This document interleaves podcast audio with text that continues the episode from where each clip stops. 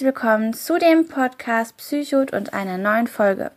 Heute geht es um die Selbstregulation vom kleinen bis zum großen Menschen, also von klein nach groß, von jung nach alt.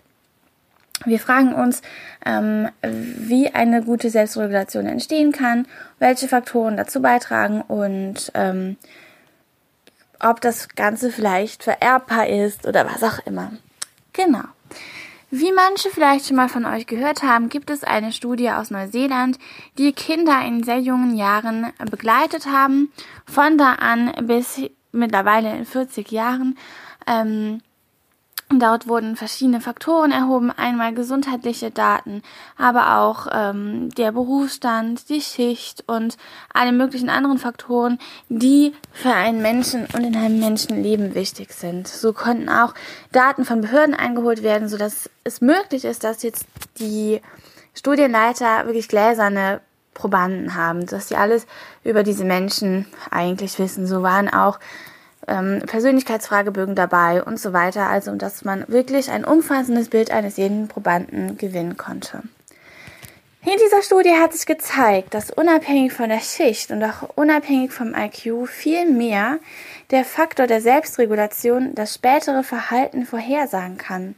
So konnten die Forscher schon aus den Daten im Kindesalter sozusagen nachher prognostisch vorhersagen, wie das polizeiliche Führungszeugnis einer Person wahrscheinlich aussehen wird. Ich führe dieses Beispiel, diese Studie hier an, um zu zeigen, wie wichtig die Selbstregulation ist und welchen riesengroßen Faktor sie in unserem Leben einnimmt, welchen Stellenwert sie dort hat. Wie also gerade beschrieben, nicht wirklich die Schicht, wo man geboren ist und ähm, wie man erzogen wurde in dem Sinne, ähm, spielt eine alleinige Rolle, sondern vielmehr die Selbstregulation des eigenen Menschen. Natürlich erlernt man die Selbstregulation auch und ähm, das Ganze passiert meistens durch die Bezugspersonen, aber, und das hier vor allen Dingen, hat man darüber auch selbst eine eigene Gewalt. Betrachten wir uns jetzt einmal Säuglinge, die also gerade ein paar Wochen alt sind. Auch schon hier kann ein unterschiedliches Temperament zwischen Säuglingen festgestellt werden. Es gibt sehr ruhige und wenige, die etwas sehr hoch aktiv sind und dann gibt es die, die ängstlich sind und andere sind einfach nur ein bisschen vorsichtiger und so weiter. Da kann man viel schon aus dem Temperament ablesen. Hier spielen die ganzen Faktoren wie ähm, soziale ähm, Konformitäten, soziale Normen, elterliche Erziehung und so weiter noch gar nicht rein. Dafür sind diese Säuglinge einfach zu klein und ähm, noch nicht in der Lage, all diese Informationen ähm, in ihr Verhaltensrepertoire zu integrieren.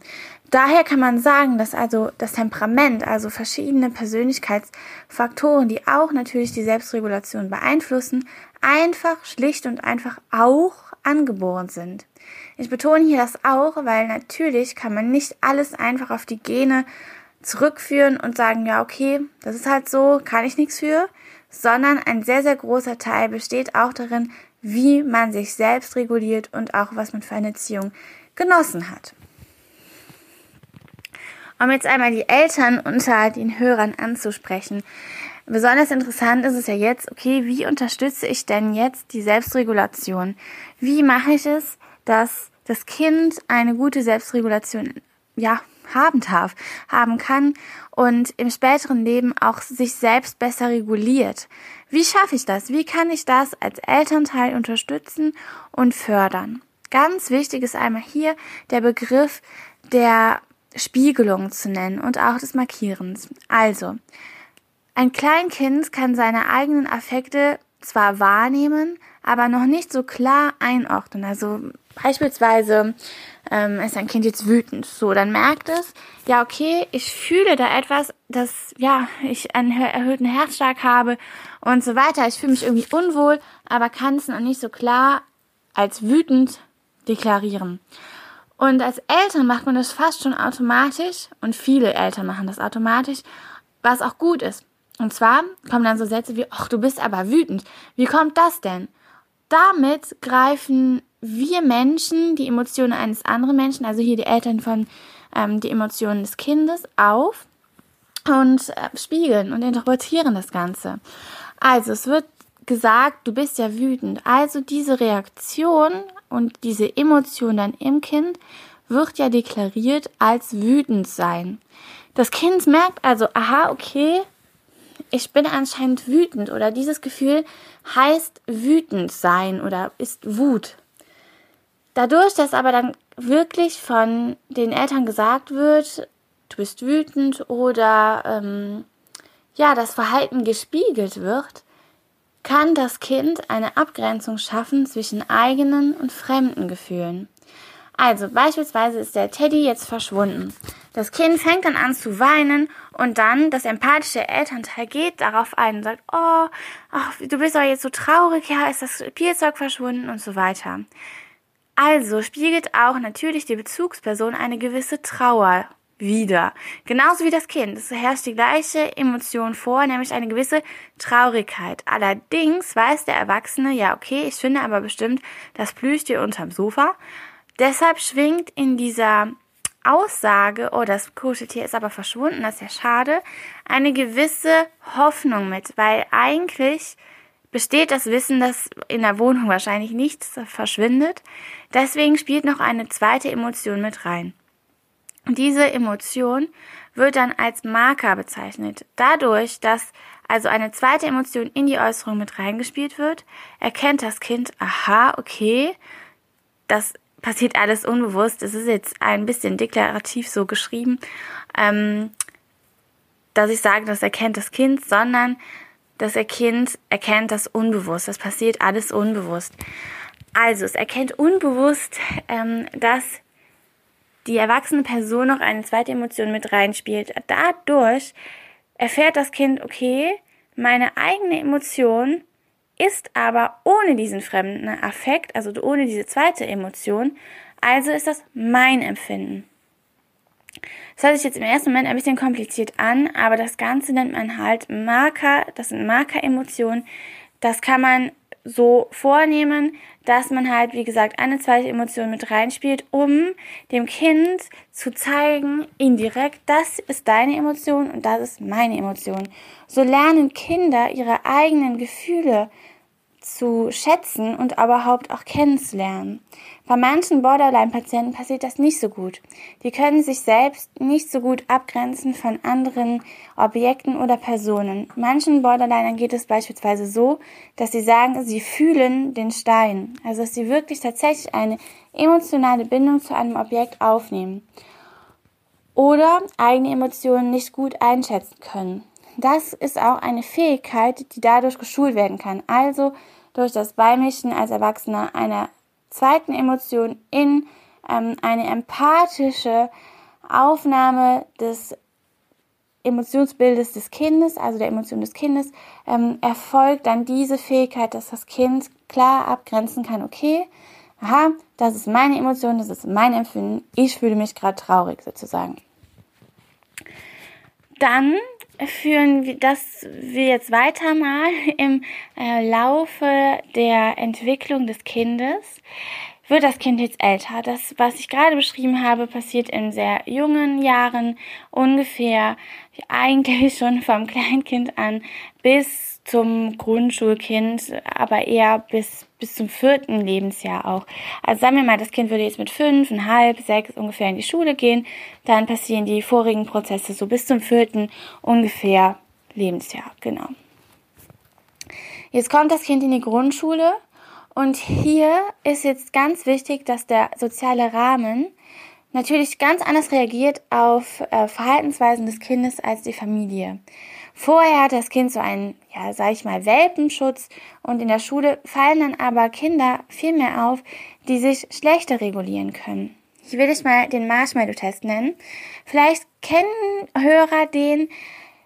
Die Studie geht wie folgt. Also, ein Kind sitzt mit einem ähm, Kinderstuhl ganz normal an einem Tisch und vor dem Kind sind ja, zwei Mohrenköpfe platziert. Und dann wird gesagt, okay, wenn du, wenn du wie, wenn du jetzt wartest, wenn ähm, der Versuchsleiter jetzt rausgeht, gerade für fünf Minuten und du diese zwei Mohrenköpfe nicht anrührst, dann, dann kriegst du, wenn die Person, der Versuchsleiter wieder reinkommt, dann kriegst du noch einen Mohrenkopf mehr. Das Ganze kann auch einfach so passieren, dass es einen Mohrenkopf gibt und da kommt noch ein zweiter Mohrenkopf dazu. Das ist prinzipiell egal. Es geht um das gleiche Prinzip und zwar um das Aufschieben von Bedürfnisbefriedigung.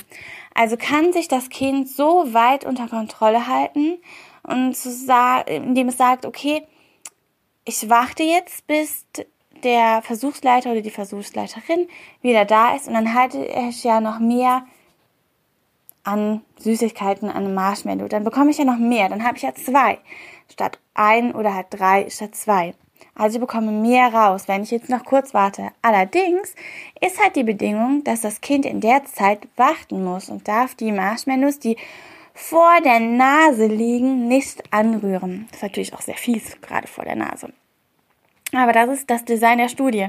Hier geht es, wie gesagt, darum, ob sich das Kind selbst regulieren kann.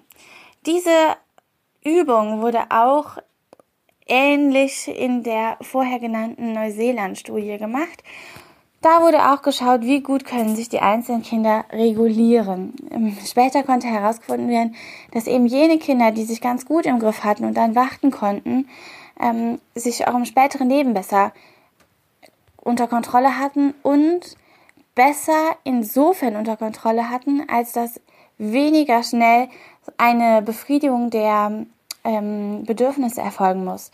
Das heißt also, um das jetzt mal ähm, praktisch auszudrücken, ist, dass die Personen oder die Kinder, die sich ganz gut unter Kontrolle halten konnten, oft später eine sehr langwierige Berufslaufbahn hingelegt haben, wo dann die Belohnung, also das Abschlusszeugnis oder das Ausüben des Berufs erst am Ende steht.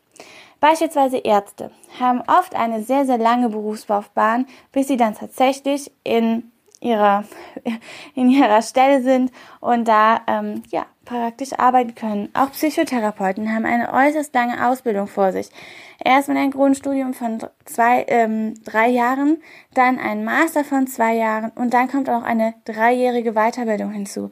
Rechnet man das jetzt alles mal zusammen, sind das acht Jahre, wenn man gut dabei bleibt. Es kann also ruhig auch mal länger werden. Da braucht man einen ganz schön langen Atem und vor allen Dingen eine gute Selbstregulation sich immer wieder zu motivieren, sich immer wieder dran zu setzen oder auch mal zu sagen, ja, okay, hm, die anderen gehen jetzt ins Kino, aber ich muss das hier noch fertig kriegen. Naja, gut, dann gehe ich halt nicht ins Kino mit. Oder halt zu sagen, ja, hm, okay, ich gehe vielleicht kurz mit, gehe dann aber früh ins Bett und fange dann morgen wieder früh an. Irgendwie so, dass man versucht, die Zeit so einzuteilen, dass man sie am besten nutzen kann. Ja, um jetzt nochmal auf unser Beispiel mit den Kindern in der Schule zurückzukommen.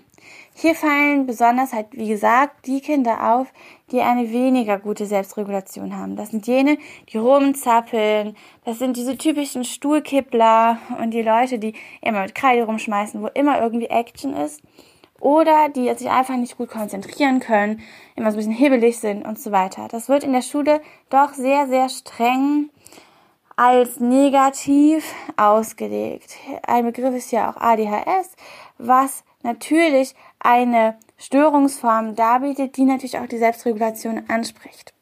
ADHS führt uns jetzt auch zu der Lokalisation von Selbstregulation.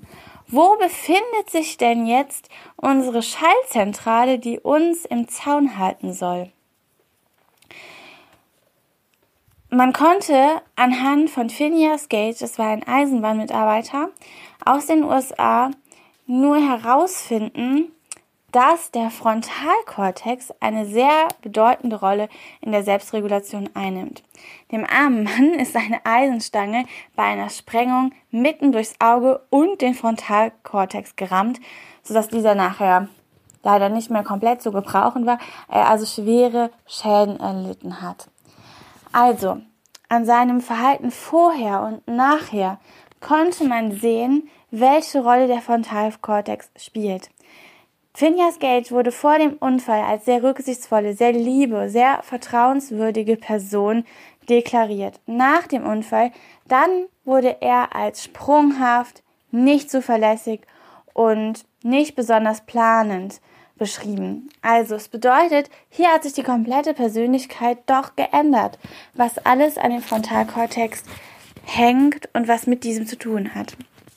dieser sehr tragische Fall hat aber trotz seiner Tragik sehr große Erfolge in der Psychologie, in der Psychotherapie und auch in der Medizin gebracht, weil man dann sehen konnte, welche Fähigkeiten dem ähm, Frontalkortex zuzuschreiben sind, die Phineas Gage vor dem Unfall hatte, aber nach dem Unfall nicht mehr. Ja, also, ich fasse jetzt nochmal kurz zusammen. Ähm, Eltern oder Erziehende von Kleinkindern haben die Möglichkeit, die Selbstregulation des Kindes zu beeinflussen und erzieherisch sozusagen einzuwirken. Einmal durch ein empathisches Spiegeln von Affekten des Kindes. Also zu sagen, oh, das Kuscheltier ist weg und da auch bewusst eine gewisse Trauer, die das Kind empfindet, auch zu zeigen, also sozusagen zu spiegeln. Und dann aber eine zweite Emotion, wie beispielsweise Hoffnung, weil man weiß, dass man dieses Kuscheltier findet, hinzuzumischen, um dann dem Kind die Möglichkeit zu geben, seine Emotionen von den Emotionen des Erwachsenen abzugrenzen. Genau. Dann geht's weiter in die Schulzeit. Dort spielt die Selbstregulation natürlich eine noch bedeutendere Rolle. Und hier wird sich dann zeigen, welche Kinder konnten bisher ihre Selbstregulation gut üben und welche nicht. Und hier will ich nochmal kurz das Stichwort üben nennen, denn manche Eltern lassen ihren Kindern nicht die Möglichkeit, ihre Selbstregulation auch mal selbst auszuprobieren. Das heißt nicht, dass ja, Kinder alles machen dürfen, was dann den permissiven ähm, Erziehungsstil spiegeln würde oder nichts machen dürfen, was ein sehr autoritärer Erziehungsstil wäre, sondern das gesunde Mittelmaß ist der goldene Weg. Ein Begriff ist hier ganz wichtig, der autoritative Erziehungsstil. Bedeutet, man handelt sehr liebevoll, sehr empathisch, aber doch mit klaren Grenzen. Also man lässt Diskussionen zu und trägt die eigenen Argumente vor und lässt aber auch die anderen Argumente zu und versucht sich dann gemeinsam sehr diplomatisch zu einigen. Natürlich denken sich jetzt manche Eltern, oh, schon wieder diese Diskussionen, die sind immer so anstrengend. Ja, es hat ja auch keiner gesagt, dass es nicht anstrengend ist, aber ist es der effektivste Erziehungsstil, der die Kinder am besten auf die Zukunft vorbereitet. Weil die Kinder dann schon lernen, während der Argumentation zum Beispiel, okay, welche Argumente sind denn gut? Welche sind denn stichhaltig? Was kann ich hier anbringen? Wie kann ich gut argumentieren? Und Sie wissen wahrscheinlich als erwachsene Person selbst, wie wichtig es ist, im Leben gut argumentieren zu können. Sei es bei irgendeiner Diskussion auf der Arbeit, bei einem Meeting, bei irgendetwas, was Sie durchsetzen möchten. Es ist wichtig, dass Sie gut sich ausdrücken bzw. argumentieren können. Und das Ganze schulen Sie dabei. Also ganz bewusst ne, autoritativ zu erziehen, hat Vorteile, hat absolute Vorteile, ist ähm, ja auch nach wissenschaftlichen Standards sogar der beste bzw. erfolgreichste Erziehungsstil, wenn man nachher sozial angemessene ähm, Verhaltensweisen als gut deklarieren möchte. Genau. So, das war jetzt einmal die Folge zu der Selbstregulation. Ich hoffe, ähm, das Ganze war ganz aufschlussreich, nicht zu kompliziert. Und ähm, genau, es ist wichtig, auf seine eigenen Gefühle und seinen Verstand zu hören. Das vielleicht nochmal als Abschlusswort, denn unser Verstand sozusagen, ähm, unsere planerischen Fähigkeiten unsere Fähigkeiten abzuwägen, ähm, ähm, genau belastbar beziehungsweise ja gewissenhaft zu sein. Das sind alles die Faktoren, die im Frontalkortex sitzen. die beim Phineas Gage dann nachher fehlten. Aber wir haben auch ein limbisches System, eine sehr alte Hirnregion. Und dieses limbische System setzt auf unsere Bedürfnisse an, auf unsere Triebe. Man kann jetzt sagen, okay, hm, ja gut, wenn ich jetzt immer sehr selbstreguliert bin, also wenn mein Frontalkortex immer greift, ist das doch eigentlich gut.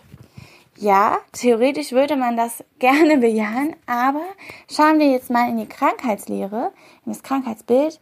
Wir haben das oft bei magersüchtigen Patienten bei, oder Patientinnen besonders. Da ist der Prozentsatz an ähm, Patientinnen in der Regel etwas höher als ähm, gegenüber Patientinnen. Schauen wir uns diese an dann sehen wir, dass alles, ziemlich alles reguliert wird. Der Frontalkortex also äußerst stark bzw. Äußerst, aktiv ist. Hier sehen wir, dass dieses Überregulieren auch nicht gut ist.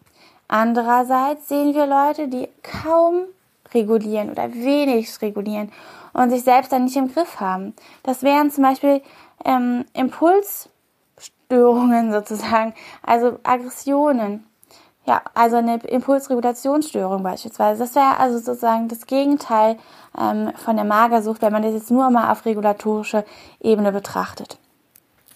Ich nehme diese plakativen Beispiele jetzt mal, um das anschaulich zu machen. Ich ähm, genau setze da jetzt keinen wirklichen ähm, Schwerpunkt auf absolute Richtigkeit jeder ähm, Stichpunkte, sondern diese ähm, Krankheitsbilder dienen jetzt nur der Veranschaulichung um diesen Faktor der Selbstregulation darzustellen. Also, ein Mittelmaß dieser beiden ähm, Faktoren, limbisches System für Emotionen, Gefühle, Triebe und für den Frontalkortex Verstand, Bewusstsein, Pla ähm, planerische Fähigkeiten.